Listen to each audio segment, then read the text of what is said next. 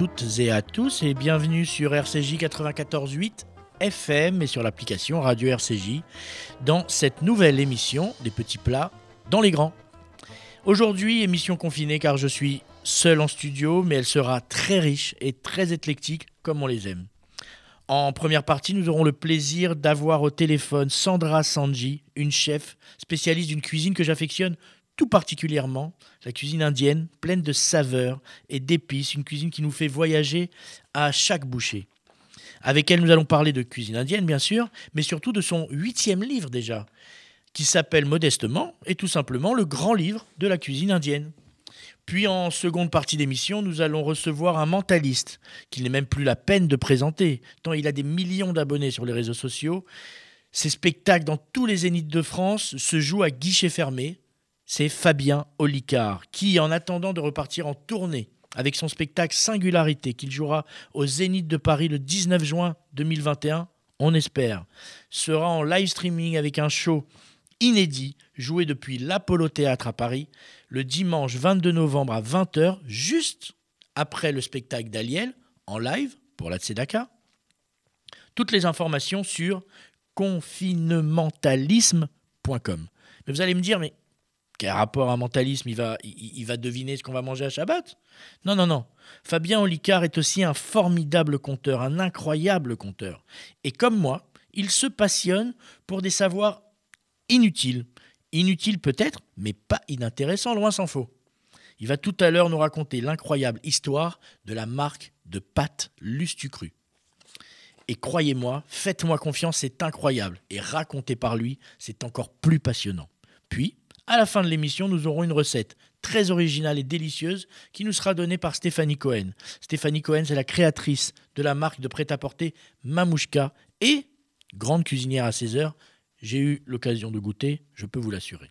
Et aussi, c'est une amie fidèle de l'appel national de la Tzedaka depuis de nombreuses années. Mais tout de suite, nous avons au téléphone Sandra, Sandra Sanji. Bonjour Sandra. Bonjour, bonjour Yann, comment ça va? Bah, Bien et vous, comment allez-vous? Bienvenue sur RCJ. Eh ben merci, merci pour votre accueil. Alors ah. c'est chez moi, mais bon. Euh, bah oui, malheureusement, on aurait, euh. on, aurait tellement aimé vous avoir avec nous, mais bon, ce sera, ce bah sera pour euh. une prochaine fois. Votre dernier ouvrage, le déjà le huitième. Et, oui, le huitième. Même moi, quand je le dis, j'ai du mal à y croire. Eh ouais, déjà. Effectivement, c'est le huitième. Ouais. Déjà le huitième, mais, mais là, c'est carrément une, bible. Hein. Alors, donc, c'est le grand livre de la cuisine indienne aux éditions Mango, qui sort bah, aujourd'hui, c'est ça hein et ben oui, alors il sort aujourd'hui. Euh, alors en ce moment c'est un peu compliqué, donc on espère quand même que les livres arriveront euh, à bon port. Euh, mais bon, c'est un peu, c'est un peu délicat. Oui. mais c'est vrai que c'est la sortie officielle, voilà. Voilà, donc c'est la sortie officielle. Alors. c'est, on, peut le, on pourra l'acheter en click and collect, bon, sur des sites qui, qui, Bien sûr. sur des sites, hein, voilà, on y, on y apprend plein de choses et, et, et même si on n'est pas forcément amateur, comme moi pourtant je le suis, euh, on découvre énormément de choses de cette cuisine qui est vraiment euh, une cuisine pleine de saveurs, pleine d'épices. Euh, et même à l'inverse, si on pense connaître cette, cette, cuisine, là, on y apprend encore plein d'autres choses, comme par exemple, moi j'ai appris l'existence du du ghee. Alors dites-moi si je. ah oui, si, si, ça se prononce comme ça. Ça se prononce comme ça, le ghee. Euh, de la pâte de curry, euh, la cuisson du riz basmati, les samosas croustillants, les dalles. Euh, votre livre rassemble vraiment toutes les recettes incontournables de cette cuisine délicieuse. On y trouve des infos sur les ingrédients qu'il faut avoir dans, notre, dans nos placards et dans nos frigidaires, les recettes de base, les pains, les entrées, j'en passe. Tellement votre livre est complet. Alors justement, comme vous le disiez tout à l'heure, euh, Johan, c'est un peu la Bible, c'est c'est un peu le, le, le, meilleur de tout euh, de toutes mes recettes, on va dire. Euh, et ça commence effectivement par euh, ces bases en fait euh, que pour, pour, démarrer la cuisine indienne, en fait, il faut avoir un minimum de connaissances. Oui. La manière effectivement dont on va frire les épices dans le ghee, donc le ghee qui est le, le beurre clarifié, la manière dont on va cuire le riz, euh, comment faire des pickles, des chutneys, etc. Et euh, quand on maîtrise un peu euh, ces bases, et globalement, après, la cuisine indienne devient beaucoup plus simple et devient une cuisine instinctive au final. Mmh. Et c'est un peu le but, voilà. Voilà, le, le ghee par exemple, donc comme vous avez dit, c'est du beurre clarifié, c'est ça? Exactement. Le, le ghee, en fait, c'est la matière grasse dont, dont, on va se servir très souvent en cuisine indienne, puisque c'est une, finalement, c'est un beurre qui est cuit dans lequel en fait on va, enfin qu'on va faire frémir pour pouvoir retirer en fait la caséine. La caséine, c'est la partie du beurre qui brûle et qui devient euh, un peu, qui devient assez mauvais pour la santé, notamment pour les gens qui ont des problèmes de cholestérol. D'accord. Euh, c'est ce qui bouge, qu'on dit, c'est ce qui bouge les artères. Alors justement à ce euh, propos. Grâce à ce, voilà, grâce à ce gui, pardon. Pardon, oui, bien sûr, allez-y. grâce à ce gui, on va pouvoir frire les épices sans qu'elles brûlent. Parce que les épices sont très fragiles et du coup, quand on commence une cuisson d'épices, et ça je vous en parlerai si vous voulez plus précisément, mais voilà, quand on commence à faire frire des épices pour pouvoir faire un curry, une pâte de curry, euh, les épices sont très fragiles et c'est grâce au gui qu'on va réussir à ne pas les faire brûler. Bien sûr, bien sûr. Mais alors justement, en, ce moment, on parle beaucoup de euh, régime sans gluten, sans euh, ci, sans ça, sans truc. Est-ce que par exemple le gui, oui, par exemple sans lactose, est-ce que le gui, on peut le remplacer éventuellement par autre chose? Alors oui, évidemment, vous pouvez le remplacer par une végétale qui monte en température. Oui, oui, sans problème. D'accord. Il n'y a aucun problème. C'est juste que voilà, c'est plus euh, traditionnellement. Euh, moi, par exemple, dans ma cuisine euh, du quotidien, si j'ai du gui, je vais l'utiliser. Si j'en ai pas, je vais le remplacer parce que c'est pas pour moi primordial. D'accord. si j'en ai pas, je vais aussi l'acheter. Si j'ai le temps, je vais le faire moi-même. Mais voilà, moi je trouve que c'est justement la cuisine et pas que la cuisine indienne. Il faut savoir l'adapter justement à, à soi-même, à son mode de vie, à la manière dont on, dont on, on a envie tout simplement de, de la faire, quoi. Bien sûr. Il ne faut pas se mettre des barrières. Quoi. Oui, non, mais c'est justement parce qu'il est, il est très en vogue aujourd'hui, euh, les, régimes, les changements d'alimentation, low carb. Euh. Alors, par contre, quand vous parlez de régime, euh, si on est au régime, par exemple, qu'on ne veut pas manger de matière grasse, là, ça devient plus compliqué. D'accord. Pourquoi? Parce que la cuisson des épices, elle est super importante et on ne peut les cuire, et en, et en, tous les cas, pour réaliser donc des, des, bases de curry, on peut, on peut les frire uniquement. On va pas pouvoir les faire, euh, les faire cuire autrement. Alors justement, par, exemple, c'est important. Il faut une matière grasse. D'accord. Alors justement, par exemple, dans les cadres d'une alimentation qu'on appelle aujourd'hui low carb, euh, euh, euh, à faible, mais qui doivent être justement très épicés. La cuisine indienne est, quelque part parfaite. L'alimentation bah low carb est très, en, est très en vogue en ce moment. Et d'ailleurs, à ce propos, un petit aparté, je fais un petit bisou à, à, Yora, mais à la Team 7 qu'on recevra bientôt. Vous comprendrez bientôt de, de, quoi je parle. Il est très important. Donc, que les aliments sont soient très épicés pour pas être fades, mais pas forcément piquants. C'est d'ailleurs euh, tout, tout, le principe de la cuisine indienne. Très épicé, pas forcément, pas forcément. Et dans, dans, votre livre, vous expliquez par exemple pas à pas comment préparer sa propre pâte de curry. Donc. Mais oui, exactement. Et ça, euh, quand, on, quand, on, quand on teste cette recette pour la première fois, quand on suit bien les indications qui est justement, comme on le disait tout à l'heure, la friture des épices, euh, cuire longuement les oignons et, ajouter les ingrédients au fur et à mesure. Euh, après, normalement, on n'a plus le droit d'acheter des, pâtes de curry en, conserve. Ben, c'est ça, c'est ça le plus, c'est le plus important, bien sûr. C'est plutôt, c'est plutôt simple à faire à la maison. Mais ça, ce qui est, ce qui est formidable avec ce, genre de pâte, c'est que ça, ça, euh, ça, ça relance le, n'importe quel plat qui pourrait paraître fade et avec très peu de calories finalement. Mais exactement. Et puis euh, voilà, après c'est une manière de cuisiner. Moi par exemple, je cuisine euh, peut-être de manière un peu plus euh, légère que mes parents, comme, que, que les gens qui qui m'ont appris ces recettes-là, ma famille, ma grand-mère, etc. Mais on peut quand même cuisiner, voilà. Des, recettes qui sont pas forcément bourratives ou qui sont pas forcément lourdes à digérer, etc faut savoir doser quoi. Bien sûr. Alors justement un autre un autre aliment qui m'a qui, qui m'a interpellé que je ne connaissais pas malgré que, que je sois un fan de cuisine indienne, c'est le raïta. Je prononce bien également? Oui, bravo. alors, le raïta, effectivement. Alors, le raïta, c'est une sorte de, de petite salade d'accompagnement qui va accompagner un repas qui est faite à base euh, de yaourt épais, donc on utilise plutôt du yaourt à la grecque. C'est un peu le cousin du tzatziki. Donc euh, cette espèce de petite préparation un peu épaisse dans laquelle on va mettre euh, souvent. Euh, alors après il y a plein de recettes. Hein. moi j'en ai plein. Vous avez vu dans, oui, dans oui, oui, La recette de base, elle est plutôt au concombre, à la menthe, voilà, avec des ingrédients un peu de base. Voilà. comment? Oui, oui, c'est exactement ça. Ouais. Et en fait, le raita, il a vraiment un, un objectif, c'est qu'il va vraiment accompagner le repas dans la globalité. Donc, on va pouvoir le manger un peu euh, ben, par petites bouchées au fur et à mesure qu'on mange, euh, par exemple, un, autre, un plat épicé. Et il va avoir euh, en fait cet effet de, de, calmer un peu les palais par rapport au quand on mange les plats épicés en fait. D'accord. Donc c'est un vrai objectif. On c'est pas il n'est pas il est pas là par hasard. En général quand on vous sert euh, dans un restaurant indien euh, un raita à côté, c'est que le plat est relativement épicé ah et du coup ça permet C'est pas bon signe quoi. Ouais, surtout en Inde. En fait, en Inde, ça se fait beaucoup euh, d'avoir juste un petit pot de yaourt sur le côté et du coup, euh, là, on sait que. Pour calmer le, feu de la bouche, quoi. oui, exactement. Alors, je, reviens à ma marotte, justement, de, de, substitution. Euh, est-ce que le raïta, on peut euh, substituer le yaourt à la grecque avec du lait de soja ou du lait d'amande, sans altérer le goût original? Pourquoi pas Pourquoi pas L'idée, c'est aujourd'hui, il y a beaucoup d'alternatives végétales. Je, moi, il n'y a pas de souci pour les pour les pour les modifier. Euh, effectivement, normalement, il faudrait quelque chose qui n'ait pas trop de goût non plus. Donc, euh, on va utiliser plutôt un, par exemple un, yaourt de soja un peu soyeux, donc un peu épais quand même pour garder en fait cette texture un peu épaisse. Mais au niveau du goût, ça va pas spécifiquement altérer, c'est plutôt les légumes qui vont faire le goût. Le, lait, c'est plus pour la texture. Euh, on, met un peu de poudre de mangue dedans pour apporter un peu d'acidité, du jus de citron, et du coup, ben voilà, ça va être plutôt ce goût-là qu'on va rechercher. Alors justement, vous, vous, aviez parlé que le raïta, c'était un peu le tzatziki et tout. Et ce qui est très intéressant quand on parcourt votre livre, c'est qu'on voit que finalement, beaucoup de recettes indiennes se retrouvent dans d'autres pays. Le samosa, par exemple, dans la mhm. cuisine orientale, on appelle ça euh, les pastels.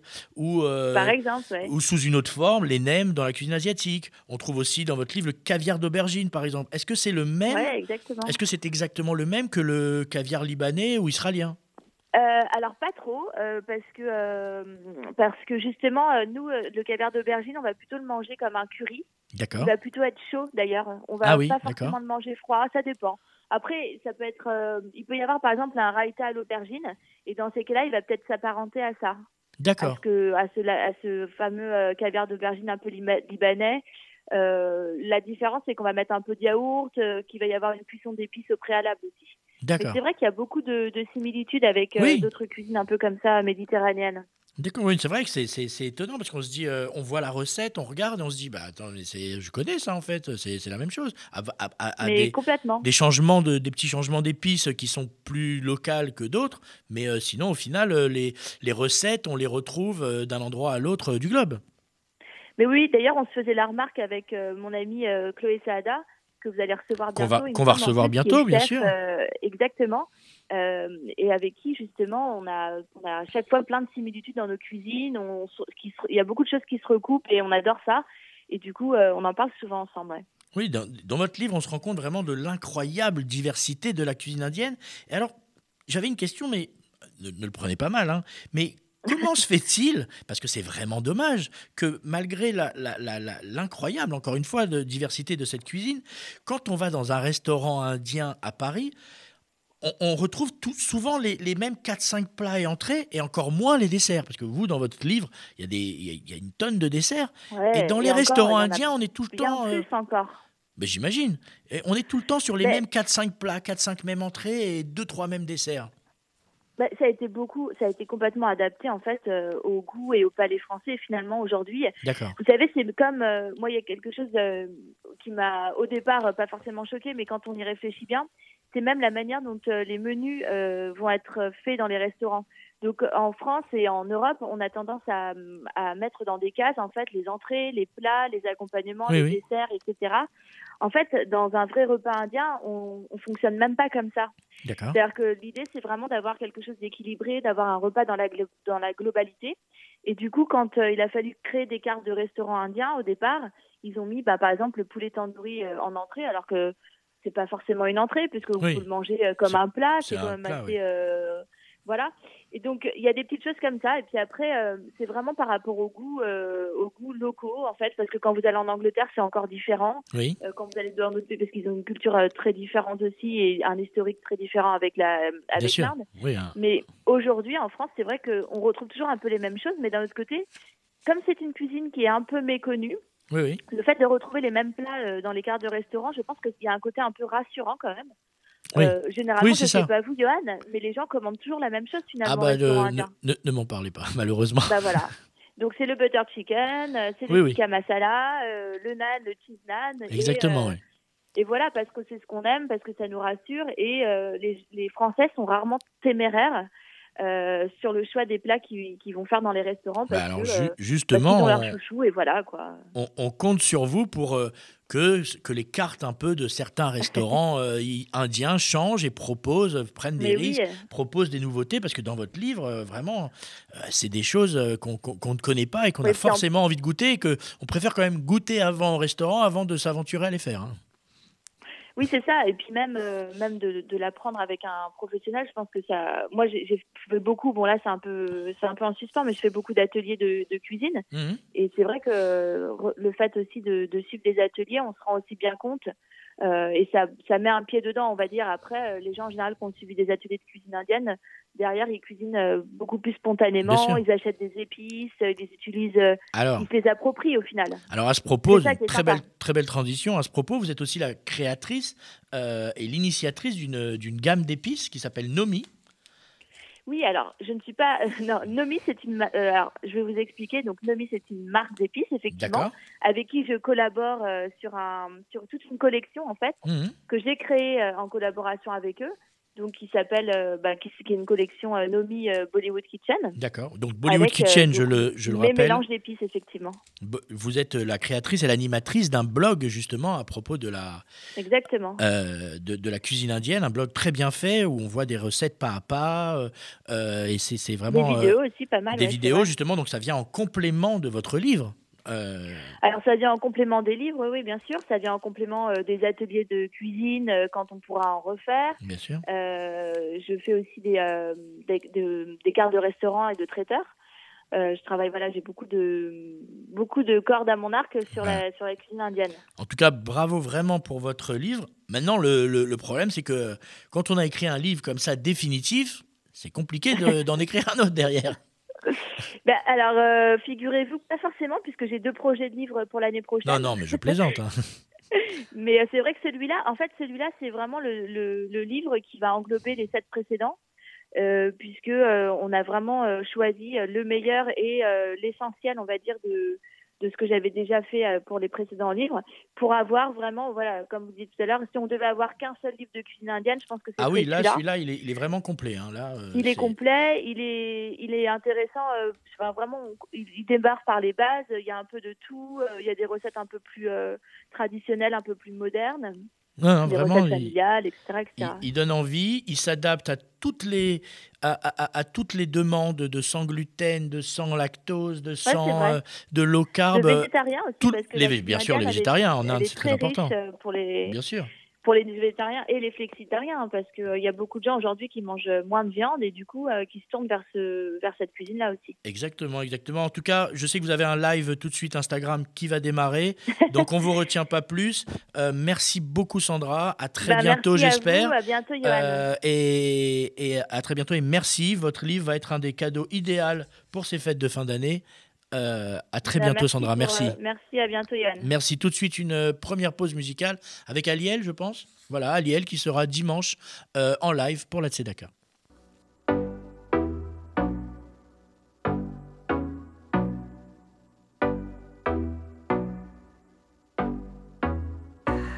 Il y a des jours, j'aimerais être sourd dans un corps sans insomnie. Des jours, je n'ai vraiment plus de goût. Faites des gosses qui nous ont dit. Il y a des jours, j'aimerais prendre le lâche, prendre le temps et me faire plaisir. Prendre le temps de dire au revoir à ma routine. J'aimerais faire un tour, m'enfuir d'ici, qu'on me laisse tranquille. J'ai besoin de répit. Mais tout se répète encore dans mes choix, dans mes torts. Se répète encore dans l'amour, dans l'effort. Mais tout se répète encore dans mes choix, dans mes torts. Mais tout se répète encore. Mais tout se répète encore, encore. J'aimerais faire un tour, partir d'ici et qu'on me laisse tranquille. J'ai besoin de répit. Il y a des jours, j'aimerais être vous insouciant et sans souci. Des jours j'aimerais avoir plus de sous. Après tout, je ne suis pas Rothschild. Il y a des jours où je suis sûr de moi, des jours où rien ne va. Il y aura un jour où je prendrai le là, un jour où je prendrai mon tour. Loin d'ici, loin de tout souci, besoin de répit. Mais tout se répète en se répète encore, dans l'amour, dans l'effort. Mais tout se répète encore, dans mes choix, dans mes torts. Mais tout se répète encore, mais tout se répète encore, encore. J'aimerais faire un tour, partir d'ici, et qu'on me laisse tranquille.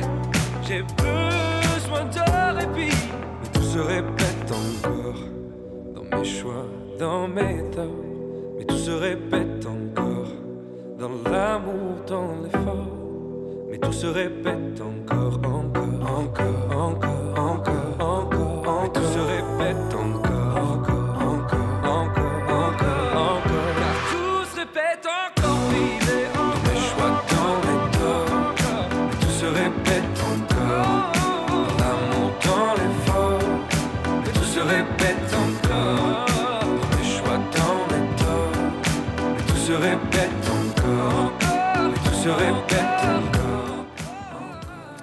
C'était Aliel sur RCJ, Aliel qu'on va retrouver dimanche à 17h sur le Facebook du FSJU pour un live qui va être euh, explosif. Il va faire bien entendu quelques-uns de ses titres, mais aussi des reprises de Stevie Wonder et de Michael Jackson. Soyez au rendez-vous 17h sur le Facebook du FSJU, ça va être explosif, ça va être vraiment très très très bien. Euh, Soyez-y. Tout de suite, nous avons au téléphone, comme je vous l'avais promis, Fabien Olicard. Bonjour Fabien. Bonjour Johan. Bonjour, comment ça va? Ben, ça va très bien, ça va, je suis ravi de vous avoir. ben, moi, moi encore plus, on, on- on s'était déjà vu euh, dans, dans une autre euh, radio, euh, pas concurrente mais amie, je ne sais pas si vous vous souvenez. Oui, très bien. Euh, donc alors Fabien Olicard, euh, ben, on le présente plus, mais on va le présenter quand même. C'est un de nos plus célèbres mentalistes. Il a une mémoire euh, phénoménale. Il connaît par exemple, vous me, vous, me- vous me- vous me corrigez si dis une bêtise, 10 000 décimales par cœur du nombre pi. Alors malheureusement, je suis pas à 10 000, mais j'en connais quelques milliers. Ah, moi j'avais lu 10 000. Bon. Bon, Mais en, tout cas, on va, c'est- on, on- on va pas vous demander de les, de les faire, sinon on est là jusqu'à dimanche, euh, dimanche prochain. Ah oui, il a, il a- au record du monde, il lui a fallu 24 heures d'affilée. Il s'est arrêté que pour boire de l'eau pour en réciter 100 000. Ah oui, quand même. Ah oui, c'est Ah oui, énorme. 24 heures d'affilée. Effectivement. bah, en tout cas, Fabien Olicard, en attendant de repartir euh, en tournée avec votre spectacle Singularité, que vous allez, on l'espère tous, jouer au Zénith euh, de Paris le 19 juin 2021, vous serez dimanche à 20h en live streaming avec un show inédit qui s'appelle, alors là, vous ne m'avez pas aidé, Reconfinementalisme. Parfait. voilà, que vous allez jouer depuis l'Apollo Théâtre à 20h. Et donc, toutes les informations pour participer à ce show, pour regarder ce show, sont sur confinementalisme.com. Exactement, mais vous avez, vous avez tout bien résumé parce que l'idée du show, c'est vraiment que les personnes, elles soient chez elles sur leur écran, mais que à distance, j'arrive quand même à les bluffer et qu'ils se disent mais comment il a su que j'étais en train de penser à une banane, par exemple. Ah oui, non mais moi je me souviens de, je, me souviens de la dernière fois où on s'est vu, vous m'aviez laissé euh, totalement bluffé, euh, j'en, j'en- je- je- j'en revenais pas quoi. Mais là, c'est le Fabien Olicard plutôt conteur, parce que vous faites aussi beaucoup de vidéos qu'on trouve sur YouTube, et vous êtes un formidable conteur, et il y en a une moi qui m'a forcément interpellé, parce qu'on est quand même dans une émission culinaire, culinaire c'est l'histoire de la marque Lustucru. Ah oui. oui, Et alors Bah, en ça, fait, moi, euh, je mange plus les pâtes pareilles hein, aujourd'hui. alors, on, on- comme, pour pas être embêté par le CSA, on va quand même parler de Panzani et de Rivoire et Carré. Euh, Oui, vous reviendrez pour nous raconter leur histoire qui est peut-être un peu moins folle.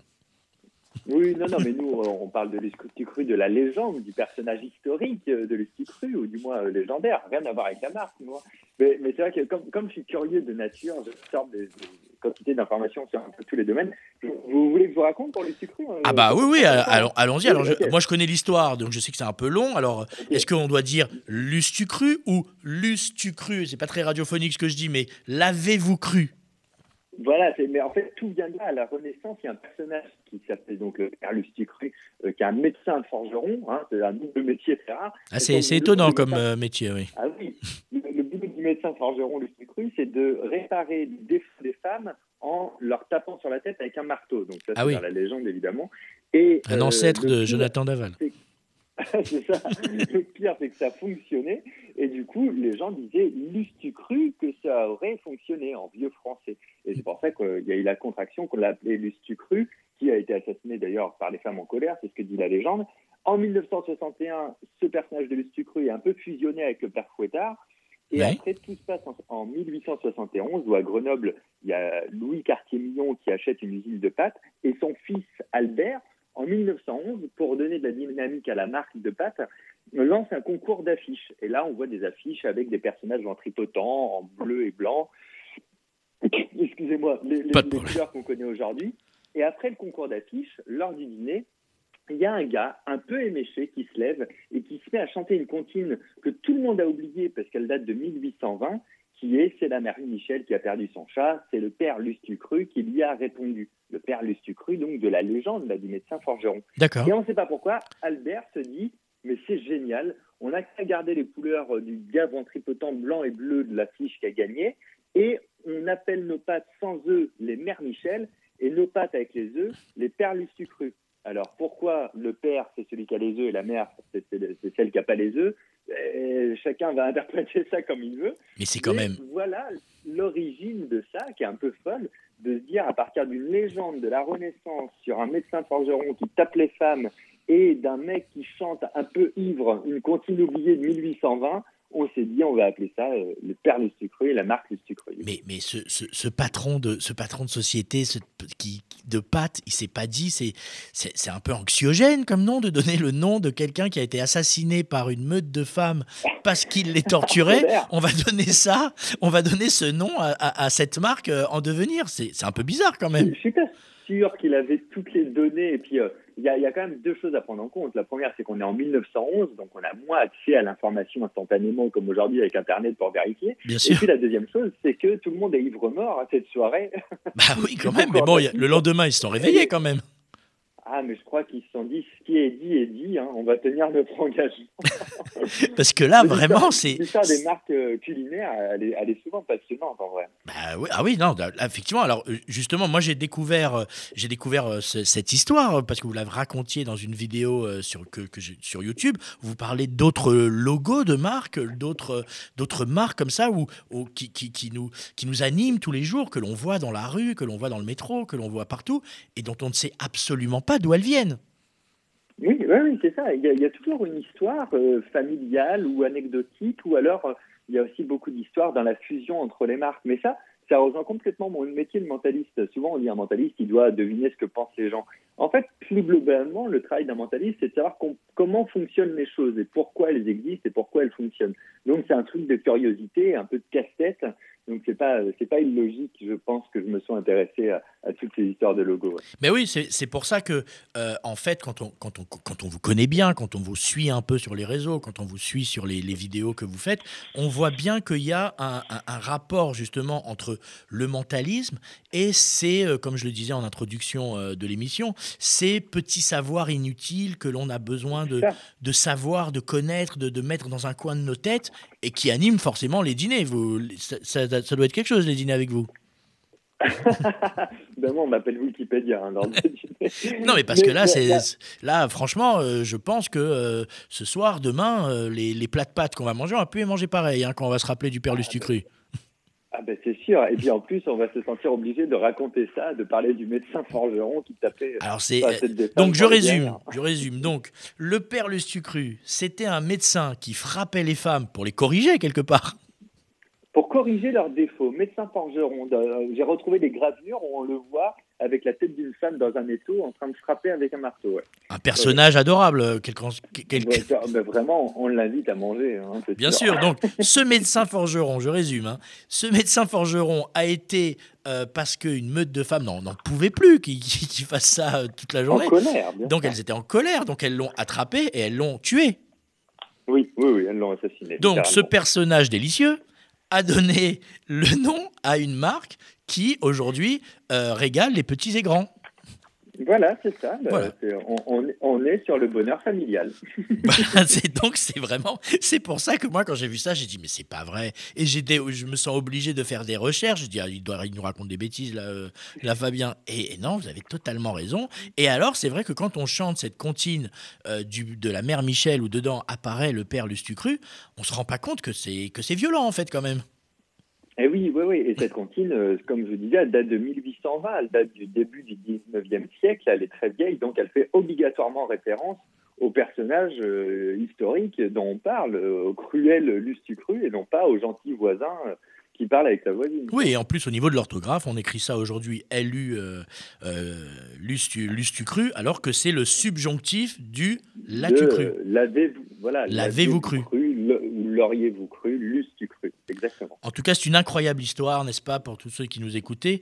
En tout cas, Fabien, je vous remercie infiniment parce que c'était pas trop le lieu de votre, de votre promotion dans une émission culinaire, mais vous voyez, j'ai quand même réussi à euh, vous faire apparaître dans l'émission culinaire d'RCJ.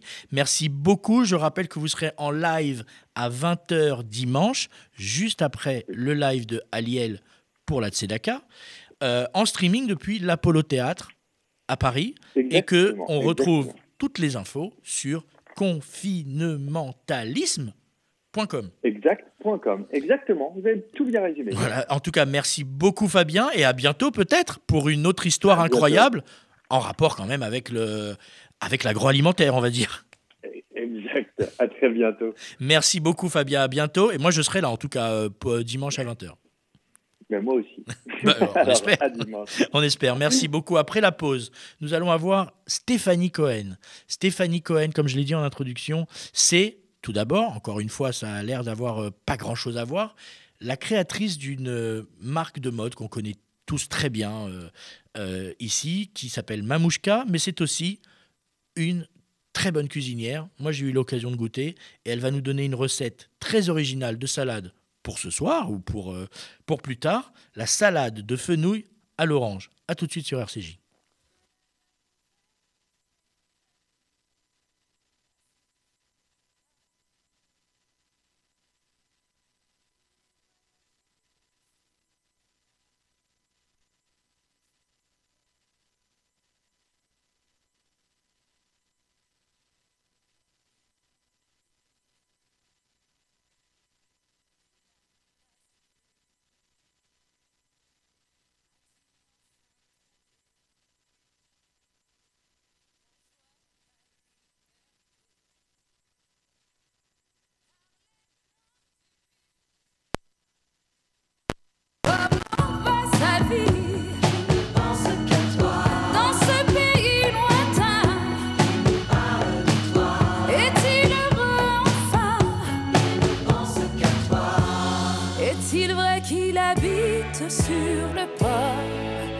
A-t-il toujours sur lui ma chaîne d'or? Sur les photos, il semble avoir changé. Et il me paraît triste et fatigué. Parlez-moi de lui. A-t-il des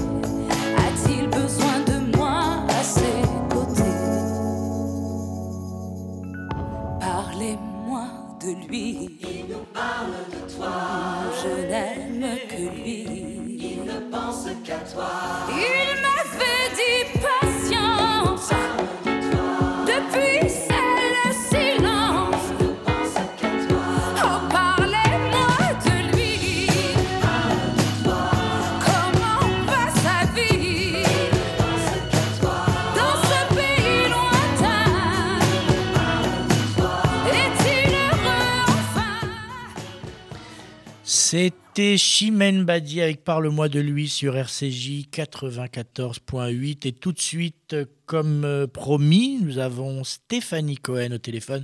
Bonjour Stéphanie, comment allez-vous? Bienvenue Bonjour sur RCJ. Johan, ça va bien, merci. Bienvenue, bienvenue. Euh, comment allez-vous? Bien, Bien. très bien, Bon. super, tout va bien. Comme je l'ai dit en introduction, vous êtes la fondatrice de la célèbre marque de prêt-à-porter Mamouchka, Oui, mais pas seulement parce que pour femmes. Parce que sinon, vous n'aurez rien à faire. C'est pas seulement parce que sinon, vous n'aurez rien à faire dans les petits plats, dans les grands. Vous êtes aussi une cuisinière euh, émérite, on va dire, de renom. Merci, comme je suis flattée, Johan. Non, mais il paraît même, il paraît même que dans un cercle très restreint, j'ai ouï dire que vous prépariez d'incroyables Shabbats euh, que vous livriez euh, là pendant le confinement sur. Paris uniquement, malheureusement. Paris et, et Neuilly, Et Neuilly. Bon, voilà, pas trop loin, euh, voilà, oui, pas trop loin. Voilà, moi, moi j'ai eu la chance de goûter et je peux vous assurer que c'est vraiment, euh, on va dire, délicieux, mais est-ce que je suis objectif? Je J'en sais rien. Alors, est-ce que vous êtes. préparé avec amour, en tout cas. En voilà. tout cas, ça c'est sûr. Euh, est-ce que vous seriez prête à, à- à nous offrir, à, à nous donner l'une de ces fameuses recettes? Bien sûr. On peut faire simple, en fait, aujourd'hui, pour faire un petit peu court et simple et, et concis, on peut faire une salade qu'on peut décliner en carpaccio ou juste euh, couper euh, dans un petit saladier pour Shabbat, en l'occurrence parce qu'aujourd'hui c'est Shabbat. Eh oui. Donc euh, c'est une salade de fenouil à l'orange, au suprême d'orange exactement. Alors, qu'est-ce que c'est le suprême d'orange? Le suprême d'orange, c'est quand vous coupez le quartier de l'orange, vous enlevez la peau et c'est l'intérieur. D'accord. Voilà, donc euh, ça évite La meilleure peau, partie. C'est la meilleure partie, c'est euh, beaucoup plus, plus agréable à manger et on sent vraiment le goût de l'orange. D'accord. Donc euh, les Alors- suprêmes, c'est vraiment le top. D'accord. Voilà. Donc je vais déjà vous dire que pour quatre personnes, on prend deux fenouils, D'accord. une orange pour en extraire les suprêmes, D'accord. de la nette. Moi, j'apprends fraîche parce qu'elle est plus tendre, donc euh, de la nette fraîche de préférence. D'accord. Une cuillère à soupe de vinaigre de cidre, Oui. Une cuillère à soupe de vinaigre de riz qu'on trouve dans toutes les épiceries cachères, D'accord. 5 cuillères à soupe d'huile d'olive, Mhm. une cuillère à café de moutarde à l'ancienne. Je note hein, en même Je- temps. Ouais, je ne mettrai pas de sel parce que la moutarde elle est déjà très salée. Oui. Après c'est au, au gré de chacun. On peut aussi euh, rajouter du sel, mais bon, moi personnellement je le fais pas. On mixe bien tous ces ingrédients pour que ça fasse une sauce très homogène. Au fouet, c'est encore mieux, comme ça c'est bien homogène. Parfait. Ensuite, on prend les fenouilles, on garde les petits, les petites feuilles au bout parce que en présentation c'est très joli. On les coupe très finement si on veut les placer en carpaccio, mais même si on les place pas en carpaccio, c'est quand même plus agréable de manger euh, du fenouil parce que c'est déjà pas très tendre tout le temps. Bien sûr. On rince tout bien. Mhm. Ensuite, on prend le vinaigre blanc pour rincer les fenouilles, Mhm. c'est important. Ça enlève aussi un petit peu d'amertume du Alors, fenouil. le vinaigre blanc, c'est celui que vous appelez quoi Riz ou cidre Non, le vinaigre blanc d'alcool. D'accord. Voilà, pas, pas le liquide qu'on utilise pour cachériser la salade. hein. D'accord. Voilà, parce que souvent on m'a posé la question. Le vinaigre blanc d'alcool basique. D'accord. On sèche tout bien. Ensuite, donc, on coupe bien les fenouilles finement. On prend des quartiers d'orange. On en enlève la peau pour en extraire les suprêmes. Ok. On présente bien les fenouilles étalées si c'est en carpaccio. On coupe en tout petits morceaux les suprêmes. On les met sur le fenouil. Ensuite, on met la nette fraîche sur les suprêmes et pas sur le fenouil. C'est très important. D'accord. Sinon, euh, le suprême va rester très orangé. D'accord. Et ensuite, vous prenez toute la petite mixture qu'on a fait de la sauce et on verse dessus sur le fenouil. Je précise bien, sur les suprêmes, il n'y aura que la nette. C'est très important. D'accord. Voilà. Et on laisse bien ça une petite heure avant de servir. Et ce qui est aussi très joli, c'est, moi j'aime bien décorer avec de la grenade. Ah oui, et ça, on ça donne finit de par la les couleur. petites feuilles. Voilà, par les petites feuilles qu'on a bien lavées, des petits bouts qui ressemblent aussi à de la nette d'ailleurs, qui sont au bout du fenouil. Et, et voilà, et ça, ça fait une super salade. Ah bah en tout cas, euh, une salade qui a l'air fraîche, très peu calorique. Et, euh, Ah oui, très peu calorique. Ça change Donc un peu de certaines aussi- salades de Shabbat, on va dire. Exactement. Et si vous voulez aussi rajouter des tout petits bouts de pommes vertes, c'est aussi super bon. Ah bah écoutez, en tout cas, une salade extra originale, Merci beaucoup, beaucoup Stéphanie pour cette salade. À très bientôt. Je sais que vous êtes une grande amie de la pelle nationale de la Tzedaka. Et euh, voilà, je rappelle à, tous et toutes euh, que c'est en ce moment. Important. C'est extrêmement important. Il faut se mobiliser, c'est très, très, très important. Aujourd'hui, euh, on a vraiment, surtout en période de confinement, parce que beaucoup ne se déplacent pas, il n'y a pas beaucoup de quêtes dans les boutiques, tout ça, c'est très important de se mobiliser. Eh ben, en tout cas, merci, merci Stéphanie. Merci beaucoup, euh, Shabbat, shalom, merci, à très bientôt peut-être pour une autre recette. Euh, et donc, avant de, avant de nous quitter, je voulais montrer, parce que Annabelle, la semaine dernière, en a parlé, mais n'a pas pu la montrer, je voulais vous montrer la fameuse la fameuse euh, boutargue, alors pour ceux qui nous suivent en vidéo, hein, euh, la fameuse boutargue au CBD de notre amie Elodie, on l'a enfin reçue, on l'a pas encore goûté, moi j'ai un petit peu goûté, mais je peux vous assurer que c'est totalement incroyable. Et euh, donc, comme j'en parlais auparavant avec Stéphanie, je vous rappelle que nous sommes en pleine campagne de la Tzedaka et qu'en cette année si particulière, je vous invite à être encore plus généreux que d'habitude, car qui dit crise sanitaire ou autre crise, les besoins sont encore plus importants. Nous avons besoin de vous sur cdaca.fr. La semaine prochaine, vous retrouvez Annabelle Chakmes. Shabbat Shalom à tous.